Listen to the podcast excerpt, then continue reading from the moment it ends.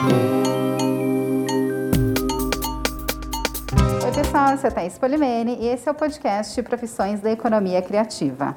Essa temporada é apresentada pelo espetáculo Sonho de Herói e eu converso com profissionais que trabalham com teatro infantil e infanto-juvenil.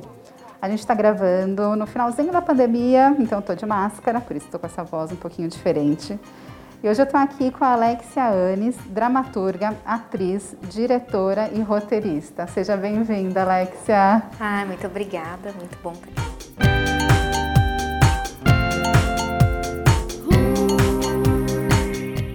E para começar, o que faz uma dramaturga? Bom, a gente coloca as histórias no papel. Basicamente, assim, é isso. Eu comecei muito jovem, eu venho da era que escrevia diários nos anos 90. Então eu sempre gostei de escrever. E isso se tornou profissional para mim depois de 2010, 2012, que realmente eu falei, não, vou escrever o meu primeiro texto. E você escreveu direto para teatro o primeiro texto ou não? Primeiro para teatro. Escrevi um, um texto chamado Lost Women, Mulheres Perdidas, e depois já escrevi o sucato musical. E foi um texto em inglês que você escreveu? Não, na verdade era, é uma comédia, né? É uma sátira que na verdade é o único texto que a gente nunca montou. Então, ó, tá aí, pessoal, quem pensar numa comédia de quatro mulheres que estão numa ilha, né, que compraram uma viagem por motivos diferentes, só que chegou lá não tinha nada da viagem e aí elas tiveram que conviver. E aí a gente acabou que nunca montou essa peça, porque eu comecei com o musical Infanto Juvenil, o Sucata, e não voltei mais para esse texto. É, o Sucata começou em 2012, né? Isso. E é um espetáculo Infanto Juvenil que fala sobre reciclagem. E você ganhou um prêmio de melhor dramaturgia. Conta um pouco assim sobre esse espetáculo, sobre como surgiu essa ideia. Então, na verdade, o sucato musical é, começou com, uma ideia. Acho que a gente, quando a gente escreve um texto, sempre pega histórias que se passam por perto da nossa realidade. Eu acho que é a melhor maneira de escrever uma história. Então, fica aí a dica. Quem quiser escrever, esse é o melhor caminho, você falar a sua verdade. Essa semana ainda estava conversando com uma, uma amiga e ela falou: por que só você pode contar essa história? Então eu acredito que a gente parte desse princípio, né? E o sucata, ele veio falando um pouco da realidade que eu cresci, que é uma realidade de periferia de São Paulo.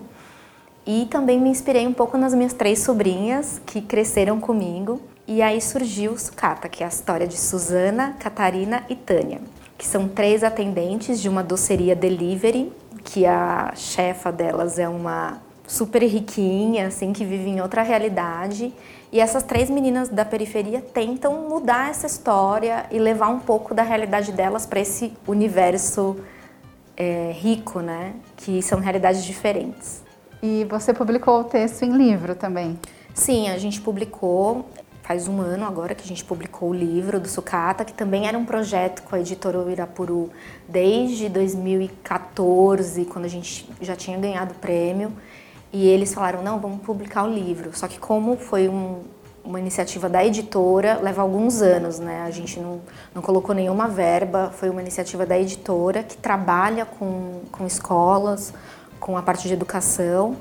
E aí a gente foi contemplado com essa publicação ano passado, infelizmente, bem na pandemia, mas a gente tem que fazer um relançamento ano que vem. Sim, fazer uma tarde de autógrafos. Sim. O texto do livro é o mesmo da peça ou você fez alguma adaptação? Na verdade, a gente colocou no início do livro é, como montar um espetáculo musical, que seria mais voltado para as professoras, para os professores nas escolas. E aí depois vem o texto em dramaturgia, porque eu acho que é importante também ter esse tipo de publicação. A gente tem pouco, pouca publicação de dramaturgia nacional, então para criança entender essa linguagem, né? Eu já tinha meus 17, 18 anos quando eu fui ter contato com o texto de dramaturgia, então acho que demorou muito tempo. Eu não, entendi, eu não sabia o que era. A gente sabe o que é assistindo TV, mas poucos têm contato com, com esse tipo de livro e eu acho que é importante porque também desperta a leitura na criança. Ela fala assim, ai que legal, eu posso fazer esse personagem. Uhum. Então é uma maneira de cativar a galera para a leitura. Eu acho que a primeira vez que eu li uma dramaturgia, eu devia ter uns 16 também. Eu acho que foi o Alto da Compadecida. E é engraçado porque dramaturgia infantil, infanto-juvenil, é muito raro, né? A gente Sim. lê. Inclusive, quando eu entrei em cartaz a primeira vez, daí a pessoa me colocou direto no infantil. Não tem uma parte nos guias de teatro infanto-juvenil. O infanto-juvenil não existe no Brasil. É um limbo, né? Então, assim, se você coloca infantil, você perde os adolescentes, que eles vão falar, ah, não quero ver essa coisa de criança. Então, assim, demorou um pouco pra gente ganhar o nosso espaço. Eu acho que os festivais, como as satirianas, é um espaço maravilhoso para você mostrar esse lado infanto-juvenil. Vocês se apresentaram né, nas Satirianas? Nossa, a gente é fã do festival. Acho que desde que a gente lançou a peça, a gente tá lá todo ano. Que máximo! E como que é a receptividade? O público é jovem que vai assistir? O legal é que, assim, como um festival, tem todas as idades. Então a pessoa vai para assistir uma peça, daí tá passando, vê um musical ali, ai que legal, vamos assistir um pouco. Então tem essa liberdade, né? Você não fica preso numa programação. Então eu senti que muitos adultos conheceram o espetáculo e gostaram, porque o infanto juvenil ele conversa muito com o adulto. Então assim, não é um assunto bobinho. Eu acho que o infanto juvenil hoje a gente vê muito aonde? No Netflix, nas plataformas, porque você vê que o público adolescente, ele tem uma linguagem que a gente vê nas séries. E eu acho que a gente pode falar, olha, no teatro a gente também tem isso. É tipo Sex Education, não é? Exatamente. É. Tem umas séries muito interessantes que, que transbordam por esse público infanto-juvenil e que já não é uma linguagem malhação, porque já está superada. É uma mensagem que trata mais a nossa realidade. Hoje em dia, tem algum nome que se destaca no teatro infanto-juvenil? De dramaturgia? Olha, eu acredito que nós temos vários nomes. Eu acho que eu nem saberia citar assim, um nome ou outro, mas eu tenho muitos amigos jovens que são escritores, que estão mandando muito bem aí para esse pessoal.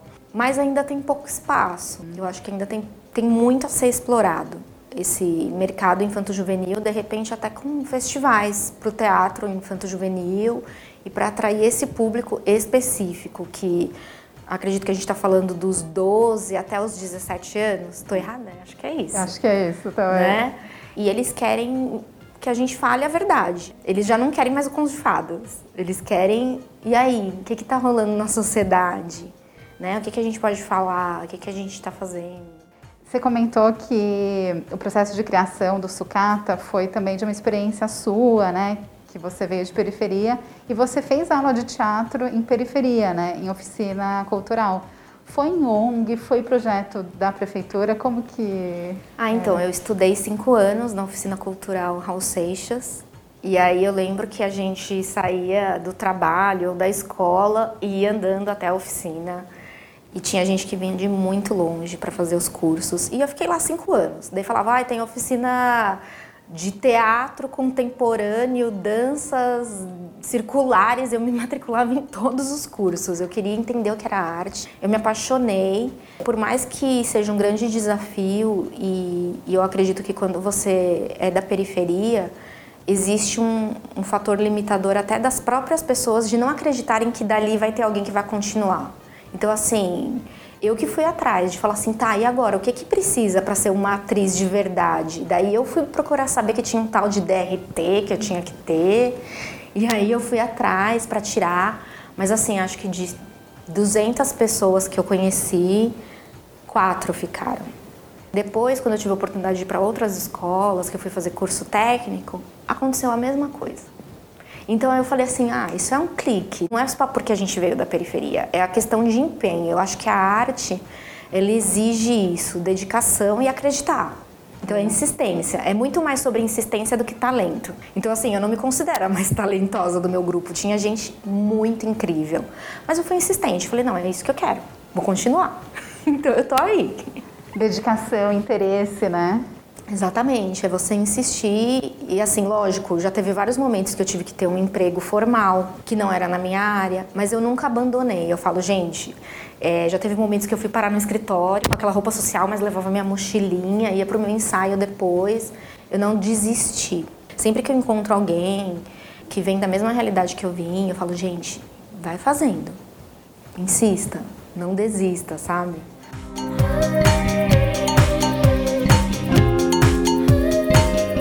Você fez uma turnê pelo Brasil. Sim. Que depois você voltou e começou a fazer os cursos do Wolf Maia, Fátima Toledo. Como que deu esse clique assim para você ir buscar outros cursos? Então, é a necessidade mesmo da formação, né? Porque eu acho que quando você se profissionaliza, você também faz um networking, porque senão você fica muito distante do mercado de trabalho. Então, quando eu voltei dessa turnê, eu falei, não, eu tenho que estudar. E aí eu fui fazer curso técnico no Wolf, fui estudar cinema com a Fátima Toledo, fui estudar documentário, comecei a trabalhar com documentarista também. E aí isso foi me abrindo um pouco o mercado de trabalho, comecei a trabalhar com publicidade. Uhum. Falei, ah, legal, isso dá dinheiro. Comecei a ganhar bastante comercial. É, foi muito bom para mim a publicidade, também me ajuda bastante até hoje. Como roteirista, a gente sabe, né? A gente escreve, o dramaturgo, ninguém paga a gente para processo criativo. Uhum. Então você tem que se manter de alguma maneira.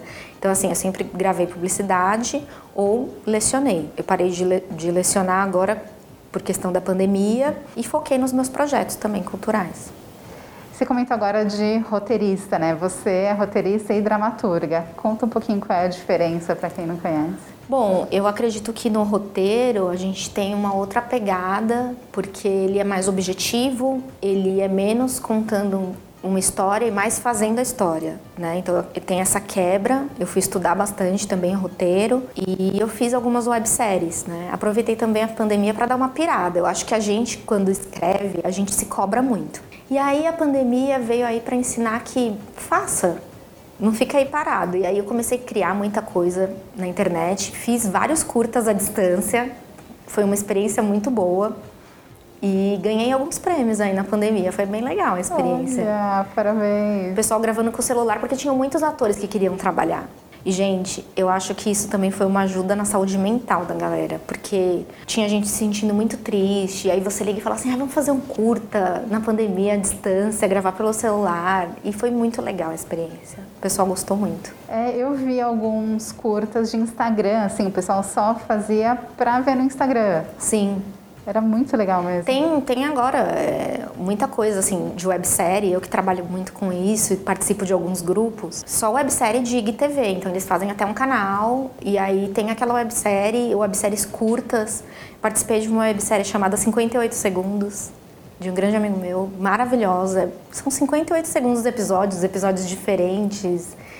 E, e assim, tem muita gente criando, assim, websérie bem legal. Que bom, né? É, a, o mundo digital permite isso, né? A gente pirar e tal. E com, a, com o Sucata, também o espetáculo, a gente teve algumas participações em festivais online, com apresentação do espetáculo online, mesmo gravado, porque o musical para fazer ao vivo com um elenco grande é muito difícil. A gente não poderia se reunir e querendo ou não dar um delay, sabe, daquela, daqueles vídeos assim.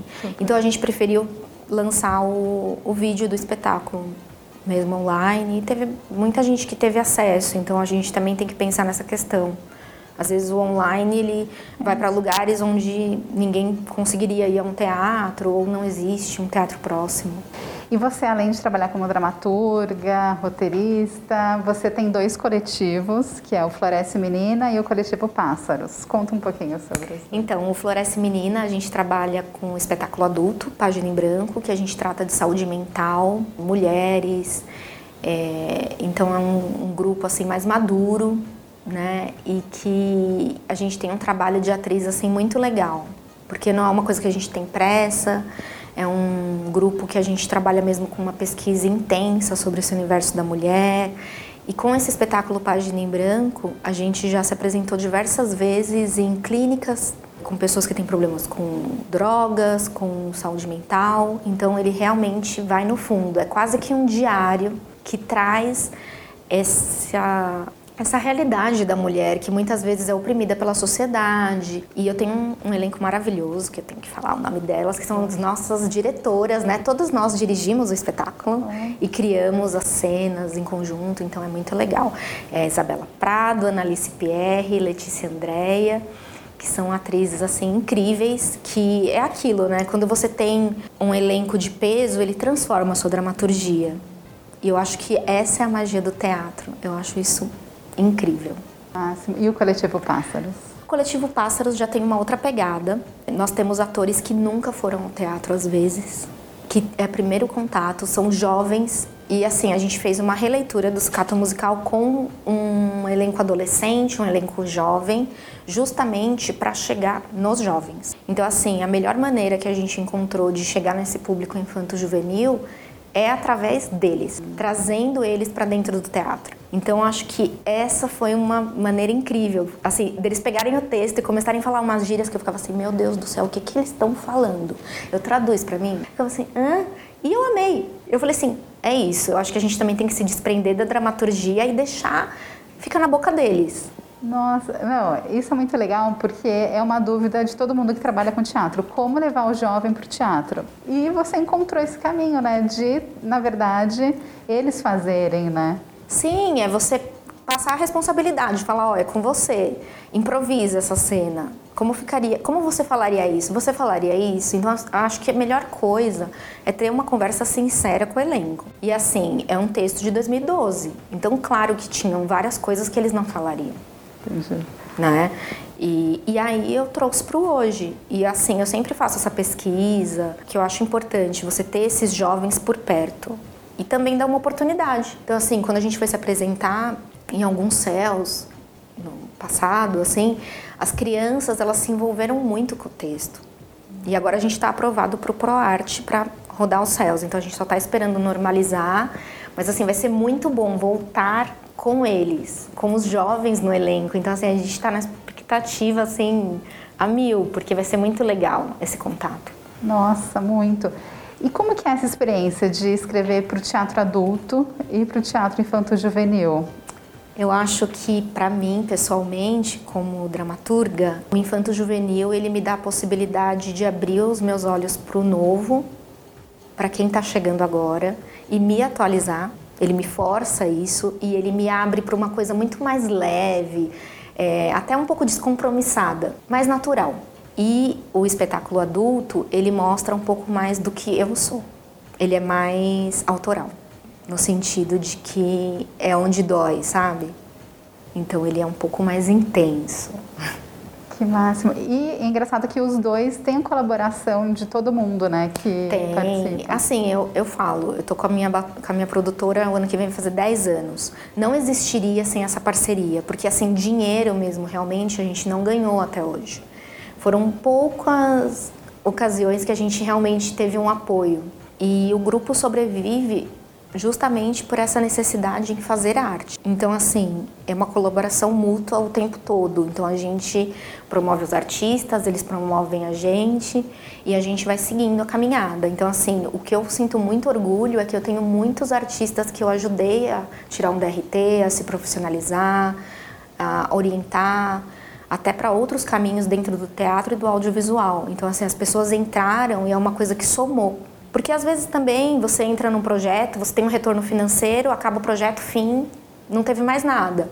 Então a gente sonha a longo prazo.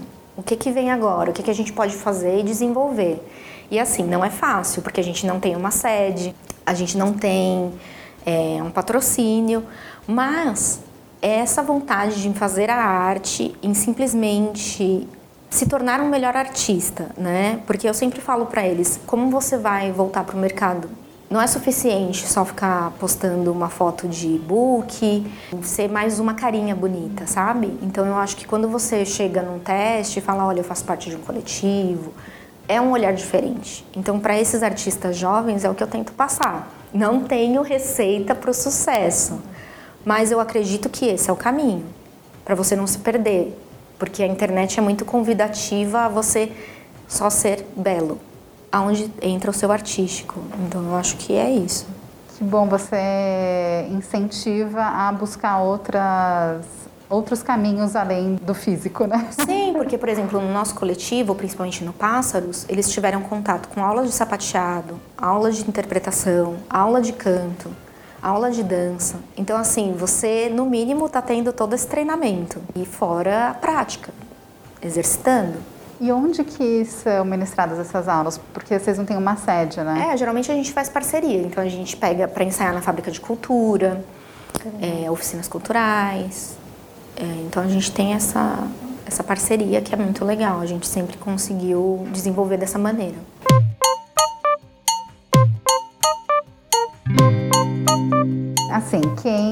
Ouviu essa entrevista e achou super legal o trabalho de roteirista, dramaturga, ou mesmo do teatro como um todo, né, ator, qual é o caminho? Como começar? Buscar um coletivo ou buscar um curso? O que, que você acha? Olha, eu acho que através das redes sociais hoje, principalmente Facebook, existem muitos grupos. Né? Então você entra nesses grupos de teatro, tem muitas oportunidades, o pessoal sempre posta e começar. Eu acredito que também vai nas oficinas culturais, começa a estudar, tem muito curso gratuito, agora está voltando presencial, mas tem muito curso online. Então, assim, as oficinas culturais do estado de São Paulo, para mim foi uma coisa incrível e tem muita coisa boa. Até hoje eu faço quando tem algum curso legal. Agora mesmo, durante a pandemia, eu fiz muitos cursos gratuitos na USP, em vários lugares. E é isso, não parar de estudar. E eu acho que a internet possibilita isso, né? Sim. Quem tem acesso, né? Dá para fazer vários cursos, tanto no Brasil quanto no exterior, por exemplo, né? Sim. E aí, quem não tiver acesso à internet com facilidade, vai até uma oficina cultural do seu bairro, que tem muita coisa boa. Nossa, perfeito. E quem quer especificamente dramaturgia? Tem alguma algum caminho específico? Olha, tem alguns cursos também gratuitos nesses espaços para dramaturgia e roteiro e ler. Ler muitos roteiros e, e também obras de dramaturgia, né? E isso vai te alimentar para você conseguir desenvolver o seu. Então eu acredito que Fora isso, acho que a gente parte daquele velho princípio, não pensar tanto em formato, mas em sim o que você quer contar. Então, pegar papel e vai anotando tudo. Dali vai sair alguma coisa. Então, eu acredito que depois você vai falar: ah, isso é bom, isso é bom. De repente, nem da mesma história que você escreveu, e você vai conseguir transformar aquilo em uma outra história única. Então, é escrever. Não tem segredo, né? Eu tava num curso de roteiro esses dias. Ai, como é a melhor inspiração? Escreva. Vai escrevendo. Você tem que ter uma rotina e se forçar para você conseguir produzir o seu material. É, não dá para esperar a inspiração. Nossa senhora, você ficar esperando a inspiração. Nunca sai, nunca, nunca vem. Muito legal, Alexia. Deixa os seus contatos para o pessoal conhecer o seu trabalho, conhecer o trabalho dos seus coletivos também. Bom, gente, muito obrigada. Incrível a iniciativa de vocês. É muito bom quando artistas promovem outros artistas. Quem gostou, pode seguir lá no Instagram, arroba Batom Produções. É, o meu pessoal é arroba Alexia Anes. Tem também Sucata ou Musical e coletivo Floresce Menina, que é Floresce Menina Coletivo. Perfeito, vamos seguir todos. Muito obrigada, inspirou muita gente, certamente. Eu que agradeço, é isso aí, galera. Segue na luta, não desistam.